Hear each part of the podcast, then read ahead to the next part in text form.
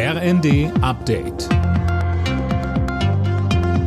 Stündlich neu. Auf den Punkt informiert. Ich bin Silas Quiring. Guten Tag.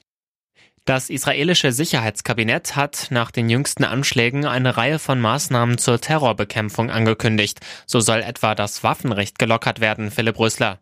Ja, tausenden Israelis soll erlaubt werden, eine Waffe zu tragen, um sich gegen mögliche Attentate von Palästinensern zu wehren. Außerdem sollen Familien von Terroristen keinen Anspruch auf Sozialleistungen mehr haben.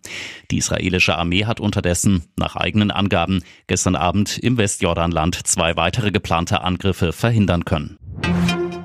Die Wohngeldstellen in Deutschland sind völlig überlastet. Das hat eine Umfrage der zuständigen Gewerkschaft ergeben, schreibt die Bild am Sonntag.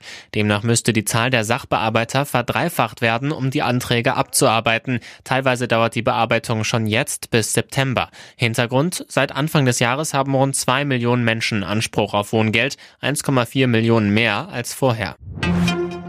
Trotz umfangreicher Waffenlieferungen, Deutschland ist aus Sicht von Kanzler Scholz nicht am Ukraine-Krieg beteiligt. Das ist ein Krieg zwischen Russland und der Ukraine, sagte Scholz bei einem Statement auf seiner Südamerika-Reise. Und weiter, Daran ändert sich nichts dadurch, dass wir die Ukraine mit finanzieller, humanitärer Hilfe ausstatten oder Waffen liefern. Und wir werden alles dafür tun, dass es nicht zu einer Eskalation des Krieges kommt, die zu einem Krieg zwischen Russland und NATO-Staaten zum Beispiel führt.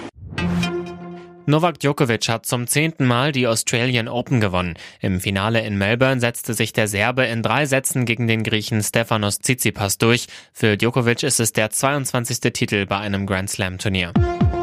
Alle Nachrichten auf rnd.de